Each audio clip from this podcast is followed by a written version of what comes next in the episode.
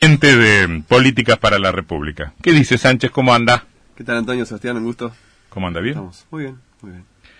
Recién comentaba Sebastián que, que Políticas para la República tiene dos concejales en la, en la Municipalidad de Paraná y, y yo pensaba, ¿qué sé yo que hayan hecho esos dos concejales? Pero después, un, y, y la respuesta es bastante poco. Pero después este, uno extiende también a, a los concejales de los partidos tradicionales y tampoco sabe tanto respecto de lo que hacen. Mi pregunta muy concreta es, para un espacio que como el de ustedes es relativamente novedoso, que han tenido sus primeras experiencias electorales, llegando a meter un par de representantes en el Consejo Deliberante. La repercusión que eso tiene es mayor, igual, menor a lo que esperaban. ¿Cómo es?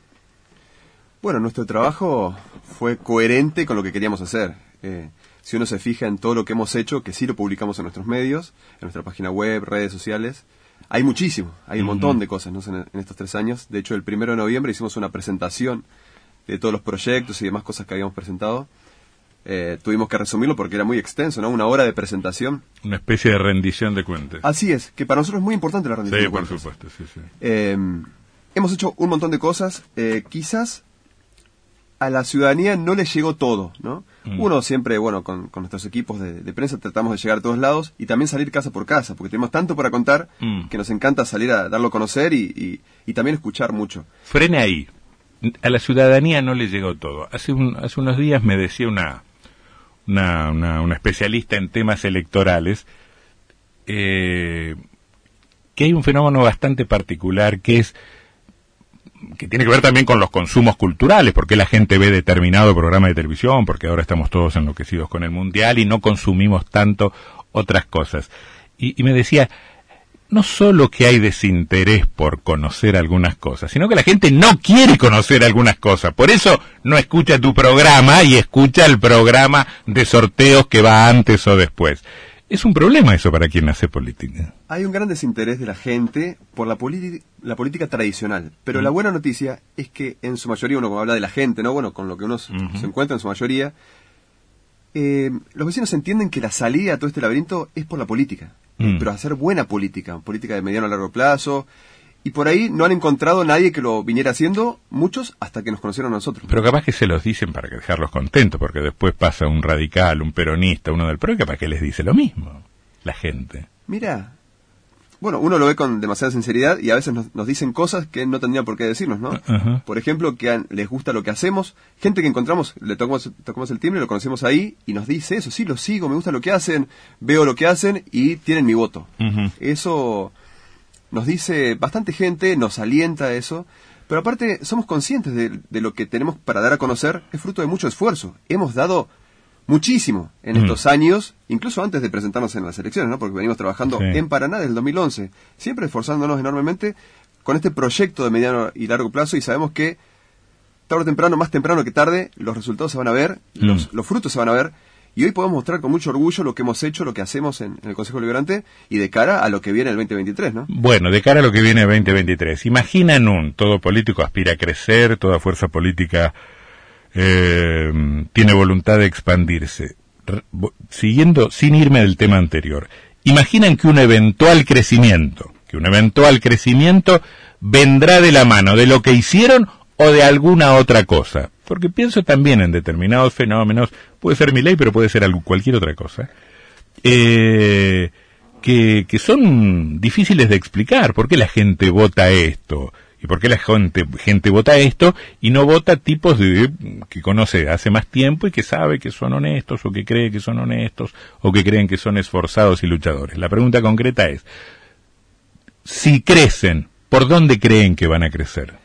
Bien, la clave para nosotros es que más gente nos conozca. Que nos conozca el 100% de los paranaenses. Uh -huh. Porque no llegaron a conocernos todos en 2019. Uh -huh.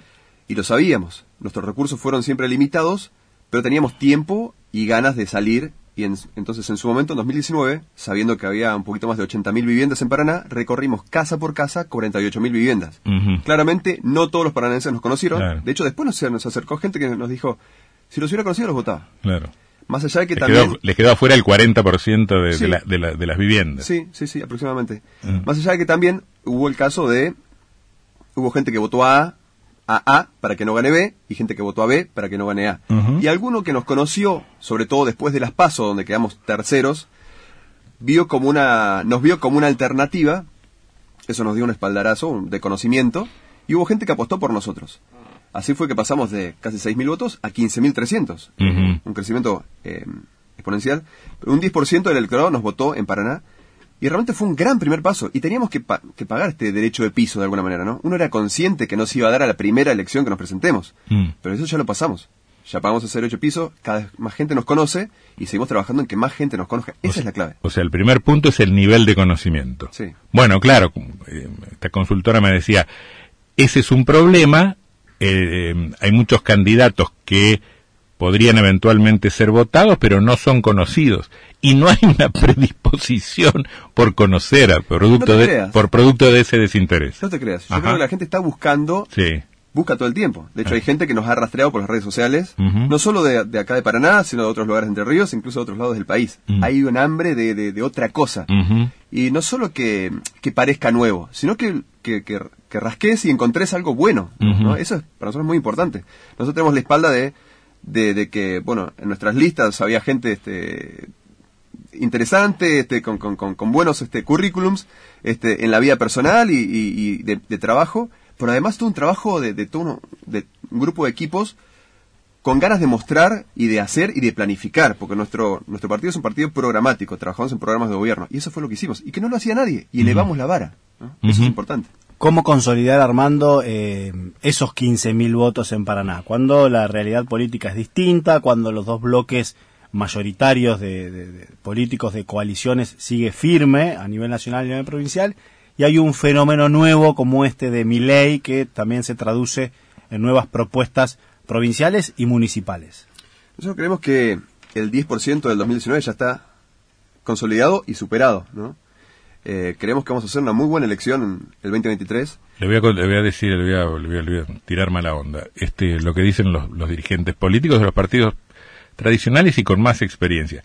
Que nadie se crea que es dueño de los votos. Absolutamente. ¿Cómo, y por eso. ¿Cómo están tan seguros de que podrán retener lo que en un momento consiguieron? Y, y por eso lo digo, porque yo siempre hablo con mis amigos y la gente que me pregunta, yo creo que los, los tres más fuertes que quedemos después de las PASO, ninguno la tiene fácil, ninguno la tiene atada, digamos, ¿no? Mm. Alguno, bueno, el oficialismo considera que tiene cosas para mostrar y que va a ser reelecto, pero, por ejemplo, ya ha habido gestiones anteriores donde había cosas para mostrar y el paranaense no le dio la reelección. Sí, sí. Eh, eso habla muy bien del paranaense, no se casa con cualquiera y es, y es muy exigente. Pero nosotros queremos trabajar en que, a la par del paranaense, hacerlo cada vez más exigente. Porque antes, por ejemplo, nadie te hablaba de programas de gobierno. Y hoy veo que están hablando el resto de programas de gobierno. Eso es muy bueno. Mm. Lo, lo logramos, dimos un paso más, ¿no? Este, elevamos la vara de la política y ahora no solo, no solo nosotros Pero ¿y tenemos... pa- ¿por qué se lo atribuyen ustedes? ¿No será un fenómeno, no podría ser un fenómeno más amplio que exceda Paraná también? Y revisa, revisa los archivos y vas a ver que en Paraná, al menos, donde nos presentamos en elecciones en 2019, nadie hablaba de programas de gobierno. Programas de gobierno, o sea, no este, plataformas, sino programas de gobierno. O sea, ¿qué es lo que voy a hacer en los cuatro años si la gente me vota? ¿Cómo se va a financiar? ¿En qué, qué voy a hacer mes a mes? O sea, esa planificación integral. Nadie lo hacía, nosotros lo hicimos. Y hoy todos están hablando, bienvenido sea, Mm. de que van a presentar y están trabajando en sus programas de gobierno. Eh, bueno, y eso es eso Mm. marca una diferencia. Sebastián preguntaba por lo de Milei. E- ese crecimiento de Milei, que la verdad no sabemos hasta dónde llegará, no sabemos si es un fenómeno nacional, si podrá tener arraigo en el interior del país, parece un fenómeno en principio muy porteño. ¿Tiene puntos de contacto con lo que explica s- el crecimiento de ustedes? Bueno, yo creo que en el, caso de, de Milei, imagino que es responde a un voto bronca, es como el que se vayan todos y bueno, encontré una figura que, que más o menos puede patear el tablero un poco, pero nosotros no vamos por ahí. Nosotros no solo queremos responder a la gente que está cansada de los partidos tradicionales, sino hacer una respuesta a la gente que no quiere lo, lo tradicional, pero aparte quiere algo bueno y desea algo bueno, y en eso queremos darnos a conocer, la gente nos conoce, ve lo que hacemos y le gusta. Mm. Y ese enganche es lo que buscamos, ¿no? Eh, y eso creo que lo que está pasando es un fenómeno, el nuestro, el que- digo el que vemos, ya se verán las urnas, ¿no? Pero es lo que vemos y es una constante cuando salimos casa por Es casa. decir, no es algo tan rupturista lo de ustedes. Es que lo nuestro es un proyecto de mediano a largo plazo. Cuando arrancamos dijimos, y sabíamos en 2019 que no era esto, probar, a ver qué pasa y después, bueno, eh, a ver, cada uno engancha un cargo y se va a su casa eh, tranquilo. Mm. No, no, esto es un, es un proyecto que va a llevar su tiempo, pero estamos convencidos que se va a dar. Pregunto lo siguiente, porque hay, hay, una, hay una discusión planteada, no sé si tan masivamente, pero sí en el seno de la dirigencia política respecto de cuál es el mecanismo por el que se crece políticamente. El territorio, la gente, este micrófono, la televisión, las redes sociales. ¿Dónde está la clave? Porque hay quien dice, lo del territorio no va más, este, un candidato instalado todo el día en TN tiene más poder que mm, 10 caminatas en diferentes barrios de Paraná. Nosotros demostramos que es importante el territorio. Y es parte de nuestro ADN, ADN no solo los programas de gobierno, sino salir a la calle y contarlo. Eh, porque de hecho, en 2019, ¿cómo fue que logramos ser tercera fuerza en las PASO cuando no teníamos este, demasiada publicidad, no había carteles en la calle y logramos ser tercera, tercera fuerza? Fue el casa por casa y el boca en boca. La gente empieza a hablar de nosotros, eso fue lo que pasó en 2019, y hoy ya vemos que partimos desde otro escalón. Ya hay más gente que nos conoce.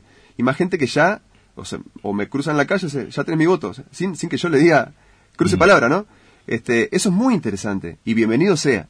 Pero para nosotros es muy importante, primero, tener cosas para mostrar, mostrarlas y hacer todo lo posible y lo imposible por, por mostrarlas, desarrollarlas, poner en la página web, compartirlas en los medios, en nuestras redes sociales, salir casa por casa. Y O todo. Todo, todo, todo es, es, es necesario y es válido porque Mm. queremos que más gente nos conozca, porque sabemos que si la gente nos conoce en profundidad, nos va a votar.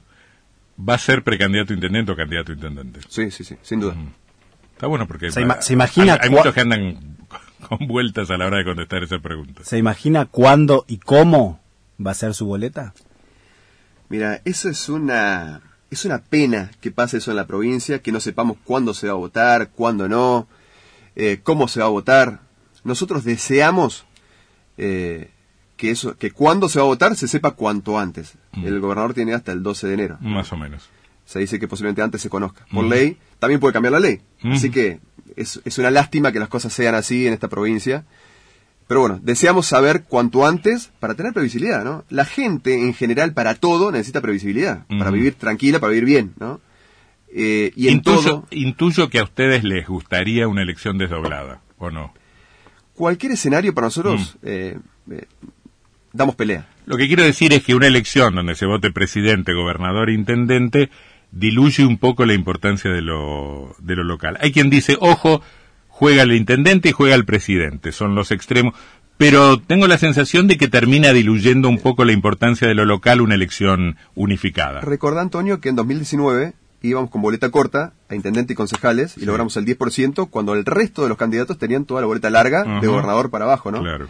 Así que así todo hicimos algo muy interesante. Mm. Y algo y algo más a saber también, que es muy importante, es que nunca había pasado en Paraná, al menos desde la democracia del 83 para acá, nunca había pasado que una fuerza por fuera de los dos partidos tradicionales lograra un concejal. Sí, claro. Nunca había pasado. Entonces fue un gran primer paso.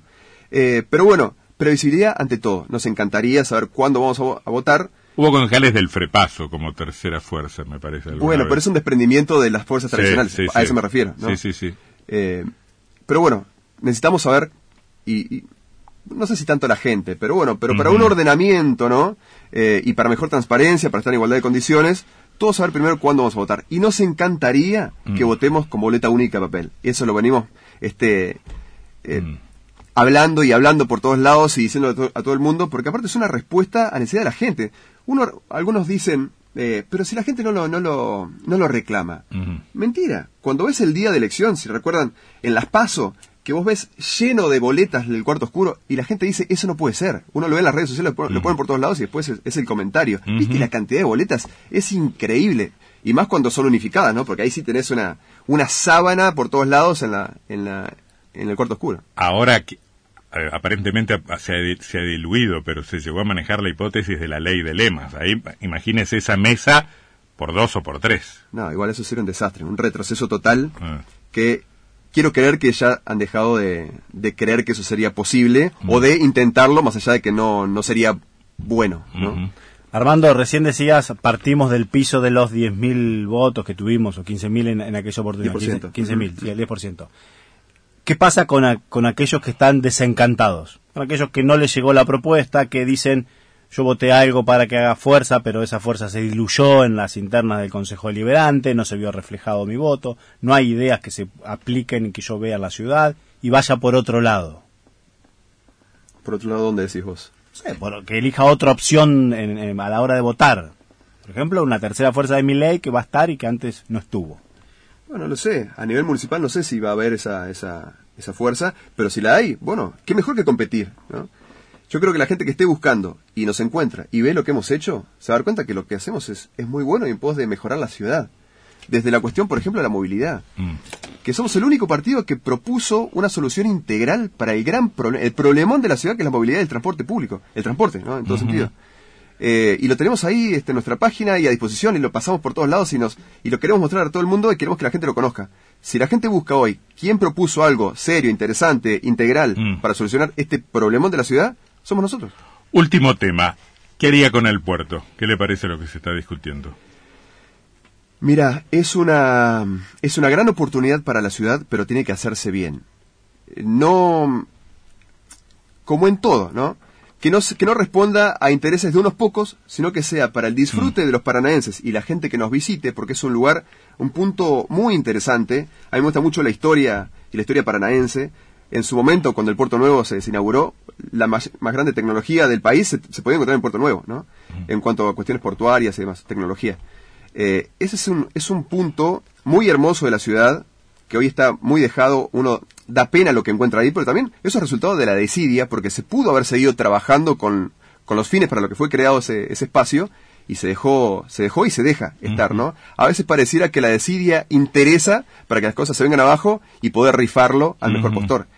Ojalá eso no ocurre, no ocurra, y creo que a la hora de planificar lo que se tenga que hacer, hasta ahora, bueno, eh, hubo media sanción, todavía falta la otra, lo, del Senado, ¿no? Pero mientras tanto, creo que tiene que hablarse de participación, eh, planificación participativa, ¿no? Con toda la ciudadanía. Sí, sí. Creo que eso es lo, más interesante para que sea algo donde todos los paranenses nos apropiemos de ese lugar, querramos y estemos contentos con lo que ocurra ahí y que lo pueda conocer el paranaense y la, gente que venga de afuera, ¿no? Armando Sánchez, dirigente de Políticas para la República. Gracias por haber estado acá. Gracias. Hasta luego. Te contamos otra gran novedad de La Porca. Además de poder comprar en cualquiera de nuestras seis sucursales o de hacer tu pedido por WhatsApp, ahora también podés hacer tu pedido por